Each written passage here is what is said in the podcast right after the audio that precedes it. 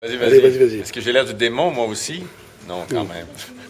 Oh, Un non, ange, plutôt. tu, tu, as- tu as- tu crois que tu ressembles à quoi? Un ange ou à un démon? Oh, je ressemble à un petit mélange des deux. Dans Tes Un- yeux, c'est le. Un ange taquin ou un démon angélique. Mais un psy, généralement, c'est un ange ou un diable? Ah, un psy, les psys qui connaissent pas assez bien euh, la profondeur des enfers sont pas des bons psys.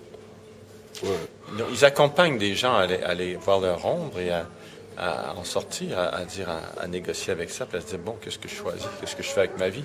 Est-ce que je me laisse posséder par mon ombre, par mon démon, ou au contraire, je le connais assez bien pour dire, tu te reposes un petit peu, puis je fais autre chose qui, m'intéresse plus ou qui est plus lumineux pour moi. Compte tenu de, de l'épreuve que tu as traversée, maintenant, tu vas vivre éternellement? Guy Corneau vivra sûrement pas éternellement parce que lui, euh, il va mourir. Mais je pense qu'il y a une partie de nous qui vit, euh, qui vit éternellement. Je pense qu'il y a une partie de nous. Je pense que l'idée, c'est de se rendre compte de ça. Mais ça, combien de temps ça prend, puis combien de vie ça prend pour se rendre disponible à une réalité comme ça, c'est autre chose. Qu'est-ce que c'est pour toi aujourd'hui l'espoir? Ah, l'espoir aujourd'hui, c'est, euh, c'est justement, je dirais que l'espoir, c'est d'arriver à, à goûter à l'éternité à travers des instants, tu vois, d'arriver à être assez disponible à la vie euh, pour, pour y goûter profondément.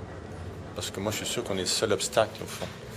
Et l'espoir aussi, c'est ce qui se passe dans notre monde actuellement, c'est-à-dire ce, ce- à travers toute cette confusion, ce chaos fantastique, c'est quand même beaucoup de peuples qui aspirent à la liberté, qui veulent sortir de la dictature. Et je dirais que pour un psy, à l'intérieur de soi aussi, je trouve qu'il y a des, il y a des parties de soi qui veulent sortir de la dictature de l'ego, de l'égocentrisme et tout ça, qui veulent se libérer. Puis que je pense que ça, nous donne, ça va nous donner accès à un monde beaucoup plus créateur et un monde beaucoup plus spirituel. Et je trouve, pour moi, c'est ça l'espoir. Je pense, je me sens dans un monde en pleine bascule.